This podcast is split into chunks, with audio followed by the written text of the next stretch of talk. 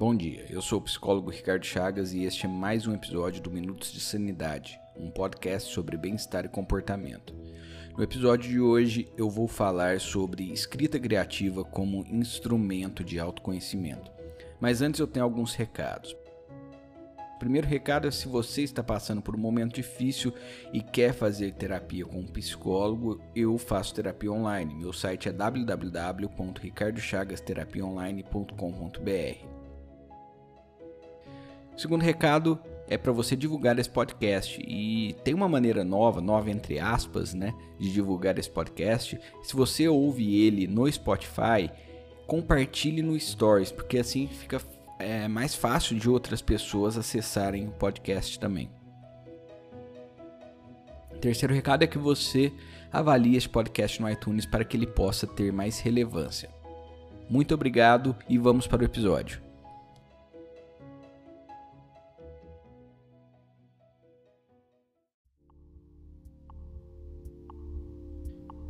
Como eu falei no primeiro episódio desse podcast, existem várias maneiras de se trabalhar autoconhecimento.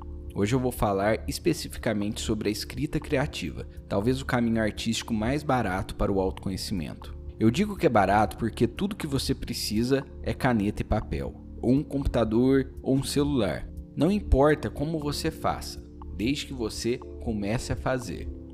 E comece pelos seus pensamentos. Nossa estrutura cognitiva é desorganizada, nossa mente é caótica, nossos pensamentos ficam voando aleatoriamente. A partir do momento que você escreve seu pensamento no papel, você passa a organizar a sua maneira de pensar. Um pensamento que parecia desesperador em sua mente pode se tornar um problema solucionável quando passado para o papel. É bem possível que, sem querer, você até escreva a solução daquele problema. E aquele pensamento pode se tornar qualquer coisa: um poema, uma história, um diário ou mesmo um texto de podcast como este daqui. A verdade é que eu nunca sei sobre o que eu vou escrever até o momento que eu me sento no computador e escrevo a primeira frase. Nem sempre eu acerto de primeira. Às vezes eu apago e escrevo outra coisa, mas para mim, escrever esse podcast é uma forma de organizar meus estudos e meus insights sobre a vida.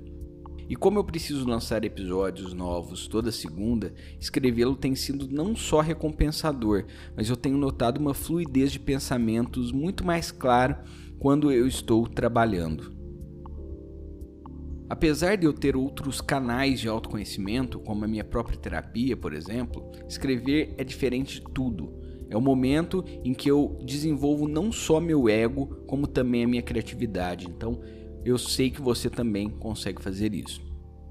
E se seu pensamento é eu não sou criativo, ou eu nunca escrevi nada, ou eu não tenho dom para isso, ou eu escrevo mal, escreva esses pensamentos sabotadores agora no papel. Tente descobrir qual será a frase seguinte. Mesmo esses pensamentos sabotadores precisam ser questionados precisam ser escritos, e a partir do momento que você os escreve, eles deixam de ser pensamentos sabotadores e se tornam maneiras de olhar para dentro de si. Também é importante deixar claro aqui que a escrita criativa é livre, ela não necessariamente precisa de forma. Tente escrever sem se preocupar muito com estar certo ou errado. Alguns estudos mostram que a área do cérebro responsável pela criatividade é oposta à área do cérebro ativada no momento que você decide editar seu texto. Sendo assim, o melhor a se fazer é deixar a escrita fluir. Preocupe-se com a edição e deixar seu texto certinho só depois de ter acabado de escrever. Eu acredito que cada um de vocês tem uma força criativa enorme dentro de si. Exercitar a criatividade através da arte é uma das formas mais íntimas e pessoais de análise. Se você não acredita, pegue seu celular agora e comece a escrever. A inspiração é uma mentira. É muito bom escrever todos os dias, principalmente em momentos que a nossa vida está passando por momentos caóticos. Quantas dores se tornaram poemas e foram curadas? Não só pense nisso, eu incentivo você a colocar a mão na massa essa semana. Escreva qualquer coisa, pode ser até um e-mail. Se você quiser enviar um e-mail para mim, meu e-mail é contato@ricardochagasterapiaonline.com.br. O que, que você acha? Você topa o desafio?